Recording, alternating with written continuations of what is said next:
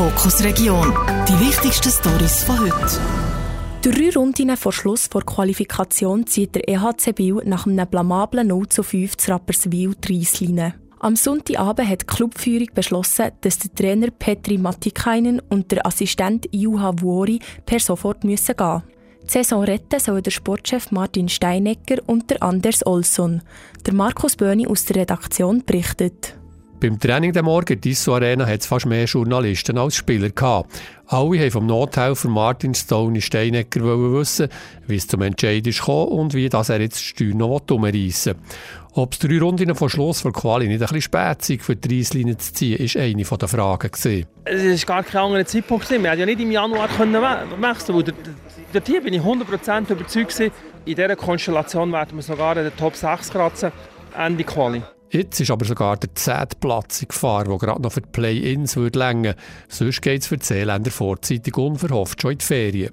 Darum war für den Geschäftsführer Daniel Villar der Fall eigentlich klar am Sonntagabend. Das haben wir gestern müssen entscheiden aufgrund der letzten Leistungen. Der jetzt Trainer Petri Mattikainen hat nach dem Anti-Törman einen schweren Job gehabt, sagen unisono alle im Club. Oder Stürmer Damien Brunner. Es war ja beim ersten Abgang von Manti schon extrem schwierig für die Mannschaft, sich auf etwas Neues einzulassen. Und ja, ich meine, wir sind im Finale Spiel 7 und der Trainer ist ja nicht entlassen worden. Und ich meine, für den Beto war das eine extrem schwierige Aufgabe gewesen. und wir haben es miteinander nicht geschafft, den Weg zu finden. Vor einer stabilen Saison ist man laut Damien Brunner weiter weg gewesen. Ich glaube, wir haben so vereinzelte Lichtblicke gehabt, die Saison, wo wir äh, vereinzelt gute Spiel gezeigt haben, so ein bisschen mitreißen, aber ich habe nicht das Gefühl gehabt, dass wir so ein bisschen unseren Flow gefunden haben in der Phase, wo wir gut sind oder gut geschrieben worden sind. Ich glaube, die ganze Mannschaft wirklich so on board, so in dem, in dem Rausch haben wir nicht gehabt, die Saison. So einen kleinen Rausch braucht es jetzt aber noch in den letzten drei Spielen vor Quali. Da sieht Daniel Villar nach der Entlassung vom Trainer jetzt ganz klar die Spieler in der Pflicht. Keine Ausreden mehr. Die Spieler sind ganz klar in der Pflicht, jetzt zu zeigen, dass wir äh, besser sind als dort, wo wir im Moment stehen.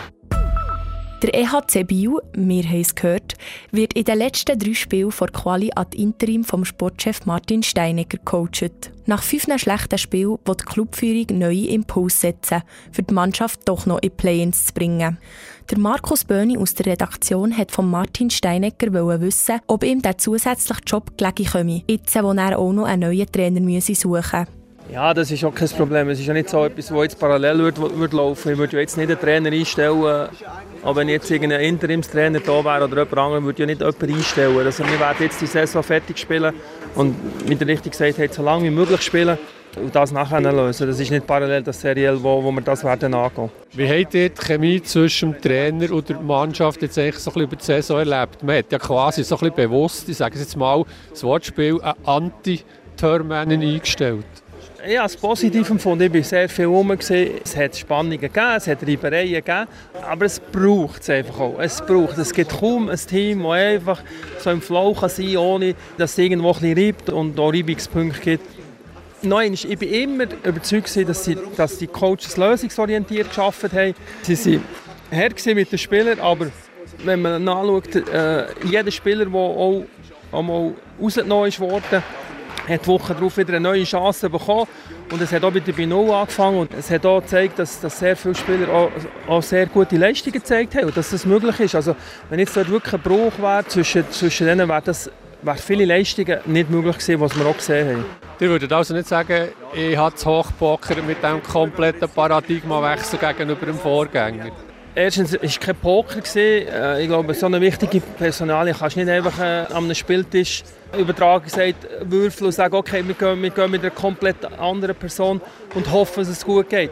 Wir haben, das gebe ich zu, wir haben eine andere Person gesucht, wo ich finde, eine Kopie ist in den allermeisten Fällen nie so gut wie das Original. Und wenn man eine Kopie geholt hat oder eine Kopie gesucht hat, bin ich überzeugt, ich, ich kann es nicht gut kommen. Wir haben einen Anti-Anti gesucht dass jetzt nicht gepackt hat, das ist für mich selber auch eine Niederlage, natürlich. Die Abwasserreinigungsanlage zu Grenchen bekommt ein Upgrade.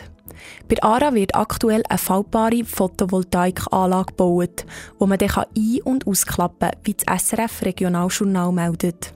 So ein grosses Solarfaltdach gibt es in der Schweiz noch nie. Sonst. Was die Anlage soll bringen, im Beitrag von Robin Niedermeyer aus der Kanal 3 Redaktion. 17 verschiedene Gemeinden von den Kantonen Solothurn und Bern sind an die ARA-Grenze angeschlossen. Das braucht viel Strom, so der Benno Schläfli, Geschäftsführer von der ARA-Region Grenche. Er erklärt darum, was der Vorteil ist vom Solarfelddach, das man über der ARA montiert. Man kann hier einfahren in eine äh, Position, wo nachher der Zugang frei ist von oben für die Klärbecken. Also wir können dort nachher Räume balken oder sonst irgendwelche Sachen, wo wir in die Becken reinlüpfen oder müssen lüpfen für Wartungsarbeiten. Oder? Der Zugang ist eben dann gewährleistet ohne dass wir ein Modul demontieren müssen. Auch wenn es würde hageln oder das Wetter sonst grusig ist, könnte man die Panels einfahren, damit die nicht kaputt gehen. Billig ist das Projekt nicht. Gleich lohnt sich die Investition. 3 Millionen kostet das, das Ganze äh, für uns und wir werden etwa, äh, es ist noch nicht ganz abgeschlossen, das Projekt. Und äh, wir werden auch danach noch auf Gestehungskosten kommen von 15 bis 16 Rappen pro Kilowattstunde. Der Strom von PV-Anlage sei also viel billiger, als wenn man den Strom von sonst mehr würde abzapfen. Vom Strom, den die Anlage produziert, kann die ARA etwa 70% selber brauchen, so der Benno Schläfli weiter.